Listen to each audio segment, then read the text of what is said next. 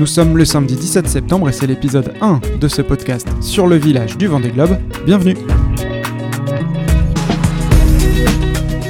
Bonsoir ou bonjour à tous, voici donc un nouveau podcast Cap VG20 qui s'appelle Le Village. Et oui, ça y est, il a enfin ouvert ce village du Vendée Globe. Alors pendant 3 semaines, Cap VG20 va vous faire vivre tout ce qui se passe ici sur les pontons des Sables d'Olonne, les coulisses, les infos, des reportages, des interviews. Et comme depuis un an, les petites et les grandes histoires de ce Vendée Globe 2020, ce sera à retrouver en podcast chaque soir, mais j'ai aussi le plaisir de vous retrouver à la télé tous les jours, c'est sur TV Vendée, mais je vous en reparle à la fin de cet épisode, parce que je vais d'abord vous raconter la première histoire de ces trois semaines.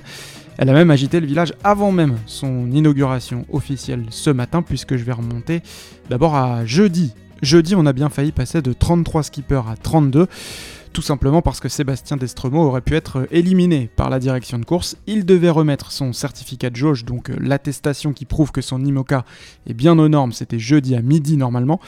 Sauf que, sauf que son IMOCA en l'occurrence n'était pas à la jauge, problème de moteur sur son bateau Merci. Alors ça semble étonnant sur un bateau à voile d'avoir un problème de moteur, mais pour des raisons de sécurité, tous ces bateaux du Vendée Globe doivent donc être capables au moteur de couvrir une distance d'au moins 5000 à une vitesse de 5 nœuds. Et sur le bateau de Sébastien Destremo, il y a un problème, une défaillance sur une des 8 batteries au lithium et ça aurait bien pu être rédhibitoire pour lui. Alors jeudi soir, on active toutes les solutions possibles dans son team. La première idée, c'est de faire partir des batteries neuves de son camp de base dans le sud à Port-Camargue. Finalement, celles-ci n'arriveront que trop tard vendredi soir, mais attention, on en reparlera un peu plus tard de ces deux batteries neuves. Alors, il faut trouver une autre solution. Dans l'équipe de Sébastien, on fait des recherches et on tombe sur un certain Alexis Bazin, première réaction de Sébastien Oui, bon, peut-être un mec passionné de batterie, bon, on a besoin d'un vrai spécialiste. Euh, alors, pas emballé par euh, cette idée, Sébastien, sauf que son team insiste et appelle le fameux passionné de batterie. Il est assistant ingénieur à l'école centrale de Nantes et il a 23 ans. J'ai dit que oui, j'en avais, j'en avais deux, euh, et que je connaissais bien ce système de, batterie, parce que je travaille, euh, je travaille avec sur des projets personnels, sur des voitures électriques entre autres. Sébastien change d'avis. Il a les mêmes batteries que moi, et il est passionné de ce genre de technologie. Il est, c'est un super technicien. Et il a dit, je pose mon après-midi, je viens avec deux batteries. Et Alexis Bazin n'a même pas été surpris de cet appel, il est même régulièrement sollicité pour résoudre des problèmes de ce type. La dernière fois, bah, c'était tout simplement en début de semaine pour réparer un petit train de touristes électrique aussi à Carcassonne. Et si on fait si souvent appel à lui, c'est tout simplement parce qu'il a un site internet qui s'appelle Cogito44 et qui est dédié à cette technologie de batterie au lithium. Alors Alexis débarque au sable en début d'après-midi vendredi et il s'attaque au moteur de Sébastien. Il y avait 8 batteries, et s'il y en a une qui est défectueuse, ça pénalise le pack complet. Au départ, on croyait qu'il n'y en avait qu'une seule de défectueuse, mais après euh, vérification, il y en avait une deuxième. Donc là, moi, j'ai ramené euh, deux, batteries euh, que j'avais à disposition. je les ai équilibrées, donc j'ai pris mes, appareils pour équilibrer ça correctement. Et bah, on est parti pour faire le test. Alexis embarque avec Sébastien et avec René Boulaire, le chef de la jauge au sein de la classe IMOCA. 5 heures de mer, 25 000 à assurer au moteur pour décider du sort d'un tour du monde à la voile. Au plus les minutes tournent et au plus on voit le compteur tomber, euh, au plus on se dit euh, est-ce qu'on en a assez? Et euh, bah, sur la fin, on était à peu près certain de ne pas en avoir assez en fait. Le suspense va durer jusqu'au bout. J'étais dans, dans, la cabine en train de regarder, contrôler l'état des cellules en permanence. Et bah, à 5 heures et 1 minute, j'ai dit stop, faut arrêter, sinon euh, les batteries euh, ils vont commencer à être détériorées. Et finalement, c'est bon, tout juste avant minuit ce vendredi soir, c'était la deadline d'ailleurs fixée par l'organisation. Sébastien Destromo a obtenu son certificat de jauge et Alexis, lui, est resté au sable aujourd'hui, samedi, tout simplement, pour euh, configurer les deux batteries neuves parties de Port-Camargue la veille, celles dont on parlait tout à l'heure, qui remplacent donc les deux batteries prêtées par le jeune Nantais pour valider le test vendredi.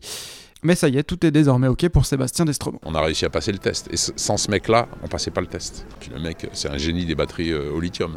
Donc il nous a sauvé la vie. Alors il ne faut pas oublier non plus que c'est aussi grâce à la clémence de l'organisation qui a accordé un délai supplémentaire au skipper de Merci. Parce qu'au-delà de cette belle histoire de solidarité, il y a quand même une question qui se pose. Comment se fait-il qu'un skipper du Vendée Globe n'ait pas la certitude d'être à la jauge à deux jours de l'ouverture du village? Et Yves Vinet, président du Vendée Globe, s'en étonnait lui-même sur le plateau de TV Vendée. Le règlement du Vendée Globe est paru il y a deux ans et demi. Fixait des dates, dates que nous avons modifiées par un avenant de façon à ce que dans le cadre de la Covid, les skippers puissent s'adapter et le dépôt du certificat de jauge était prévu le 15 octobre à, midi. Jeudi. jeudi.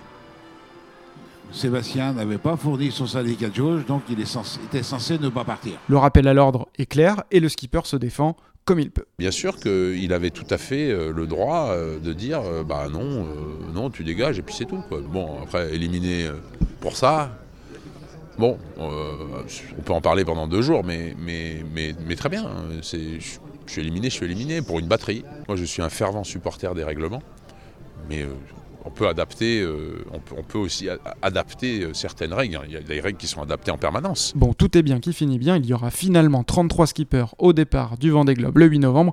Voilà une histoire qui a animé les pontons en tout cas aujourd'hui samedi. C'est celle que j'ai choisi de vous raconter dans ce premier épisode.